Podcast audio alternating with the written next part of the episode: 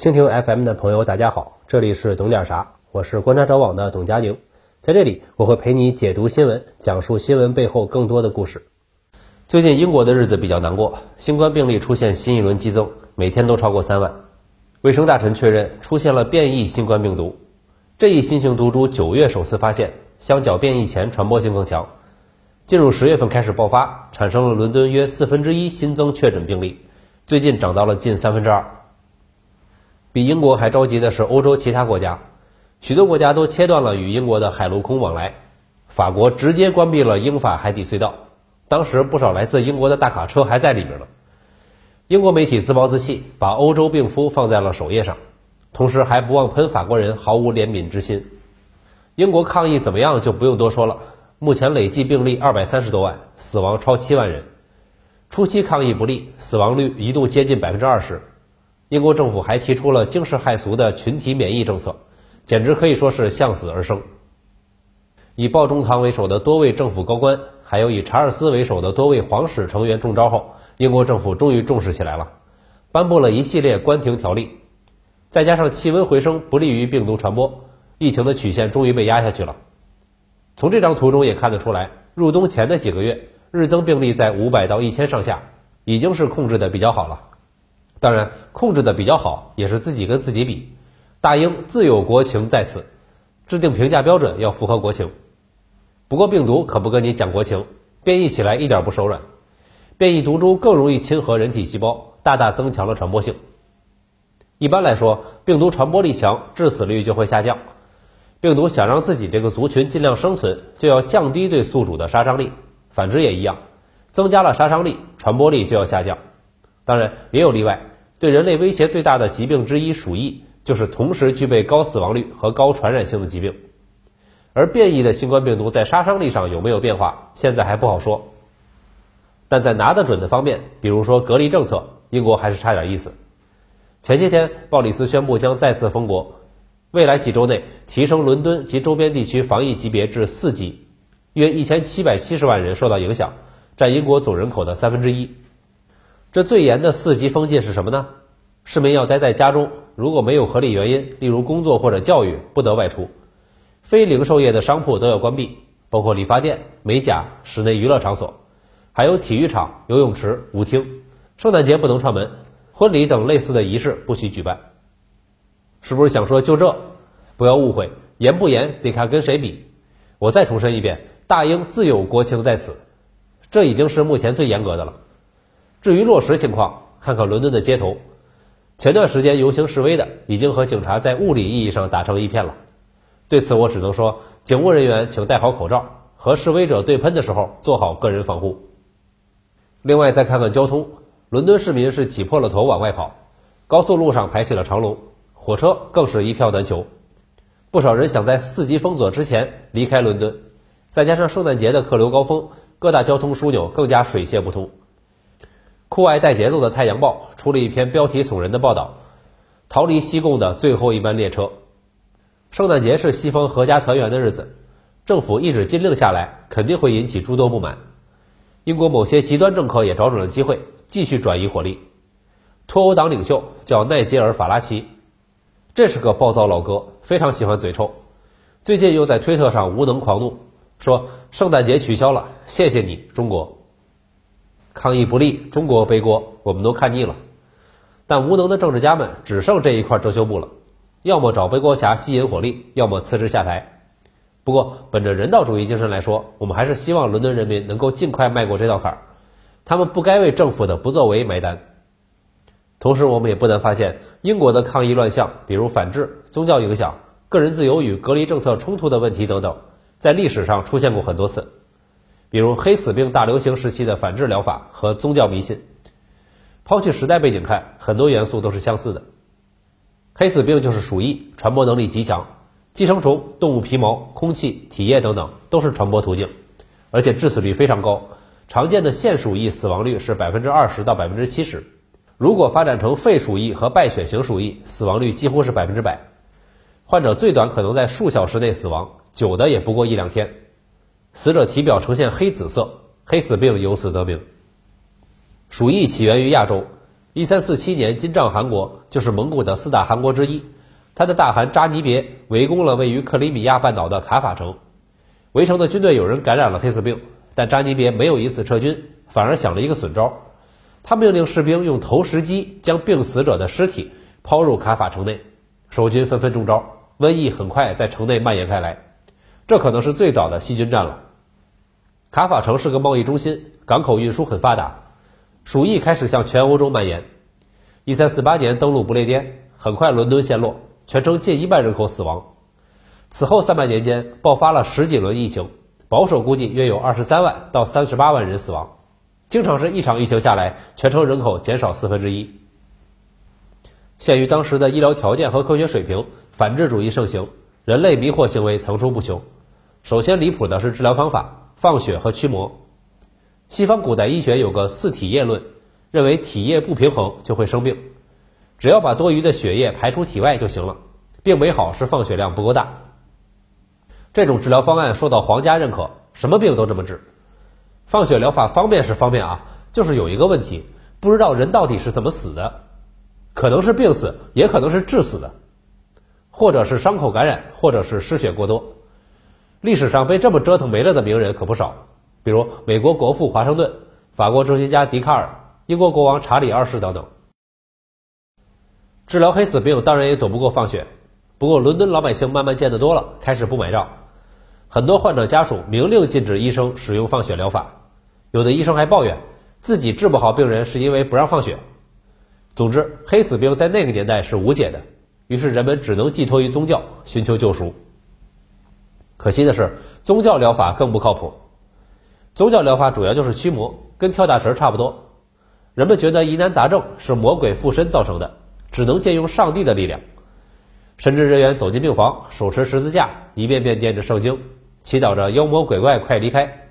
有没有用不知道，至少病人走得很安详。这种仪式到今天都在西方能看到，甚至有不少这方面的纪录片，什么魔鬼的低语，什么超自然力量之流。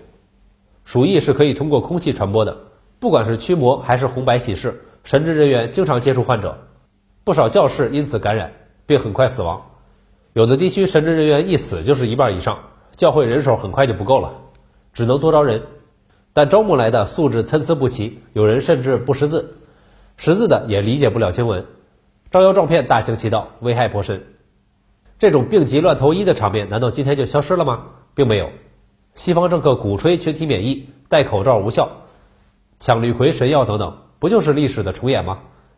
而让人即视感更强的是犹太人情节，或者说替罪羊情节。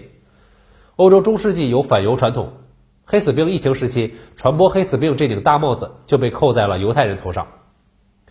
犹太教律法要求保持良好的卫生习惯。所以他们较少感染，但其他欧洲人一看，凭什么我们都得了，唯独你们犹太人不得病？肯定是你们在捣鬼。接着就是各种污蔑，比如是犹太人往井水里投毒，犹太人是魔鬼的化身，招来了瘟疫，编的一个比一个离谱。很多人遭到破坏，被绑上火刑架烧死了。不过伦敦在黑死病疫情中没有出现迫害犹太人的情况，倒不是道德水准的问题，而是犹太人在黑死病出现之前就被驱逐了。这种情节又在今天复刻了一遍，一众西方国家生产了一柄故意传播新冠病毒的黑锅，妄图甩给中国，甚至炮制了病毒泄露等阴谋论，用以掩盖自身抗疫的无能。欧洲的主流意识形态总是需要一个犹太人当替罪羊，用来转移社会矛盾。二战结束后，这个犹太人变成了苏联，而到了新冠疫情期间，又变成了中国。英剧《是首相》也讽刺了这一情节。当首相吉姆哈克被国内媒体穷追猛打时，内阁秘书汉弗莱建议驱逐七十六名苏联外交官，并且随便编了个理由：政府破获苏联情报网络，苏联大使司机是科格勃中将，这样就能吸引媒体的火力，让政治家们免于问责。这种短视的行为仅能暂时挽回政府口碑，但无异于政治鸦片，吸一口滋生腐败，吸多了积弊难返。英国防疫的另一个乱象在于政策落实。在英国民众眼中，个人自由和政府政策永远是对立的。主动隔离说明这是对政府的屈服，于是就会出现这样的情况：政府要求聚会不能超过六个人，十几个人就分成几组，每组六人继续聚会。政府要求不能举办婚礼，那就趁着封锁前十几个小时闪电办事儿。其实这种为了个人自由拒不遵守防疫规定的事例，在英国历史上没少出现，比如19世纪的霍乱时期。霍乱是一种急性腹泻病，能在几小时内致人死亡，主要通过被污染的水和食物传播。患者感染初期会有恶心、呕吐的症状，接着就是猛烈的腹泻，持续腹泻让患者严重脱水、皮肤泛蓝，最终死亡。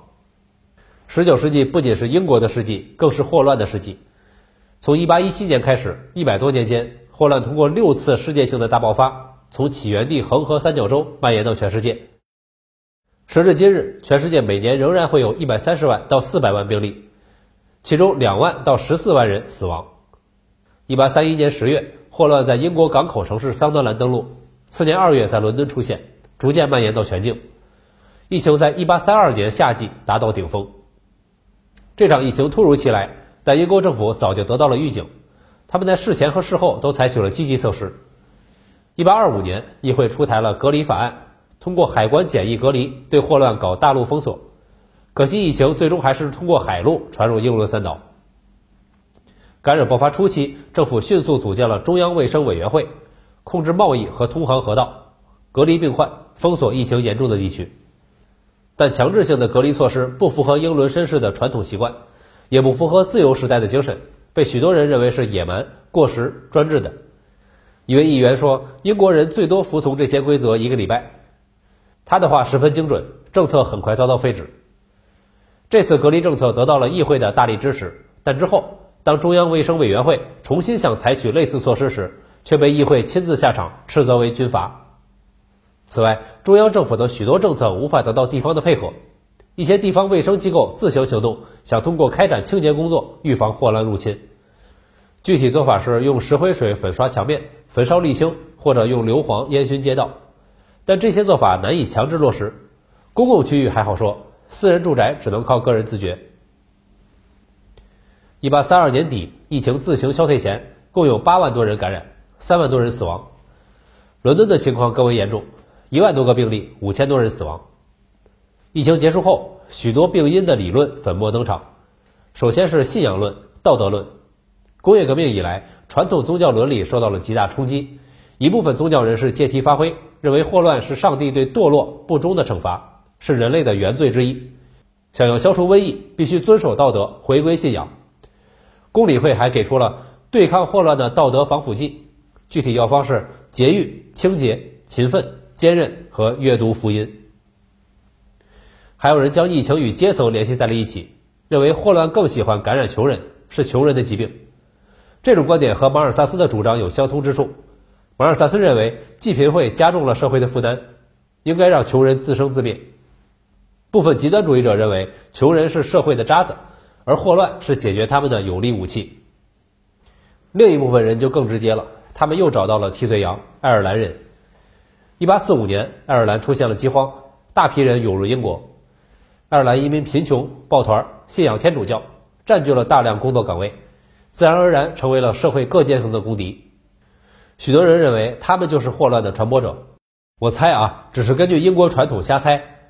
当时可能也有一个议员在议会中发表演说：“圣诞节取消了，谢谢你，爱尔兰。”当然，也有稍许专业的声音。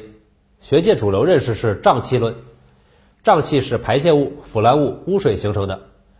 认为霍乱是通过胀气传播，这种理论具有很强的说服力。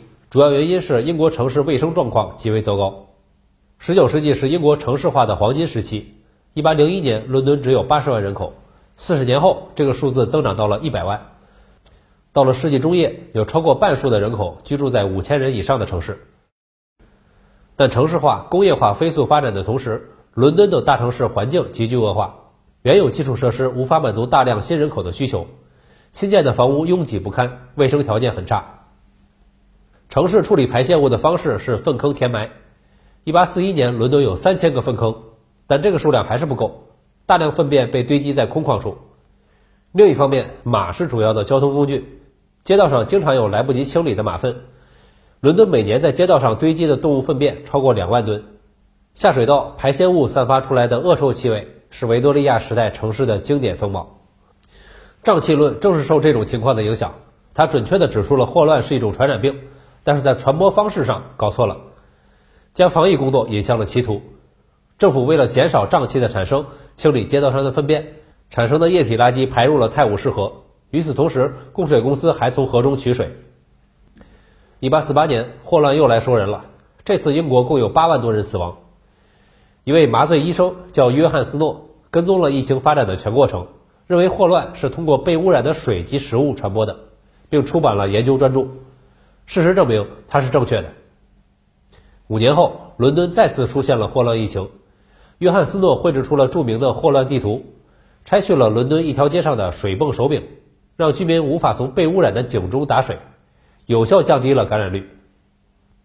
他的理论取代了瘴气论，成为对霍乱的主流认识。绘制疫情地图也成为流行病学的基本研究方法。十九世纪八十年代以来，随着现代医学的深入研究，这种曾经横扫欧亚大陆的疾病才不那么可怕。但就算今天的社会有了现代医学知识的加持，疫情期间的反制现象仍在西方国家层出不穷，似乎成了某种传统异能。当然，其中最离谱的还是要数美国。川大统领除了鼓吹神药，还要注射消毒水，让人无法相信这是美国总统说出来的。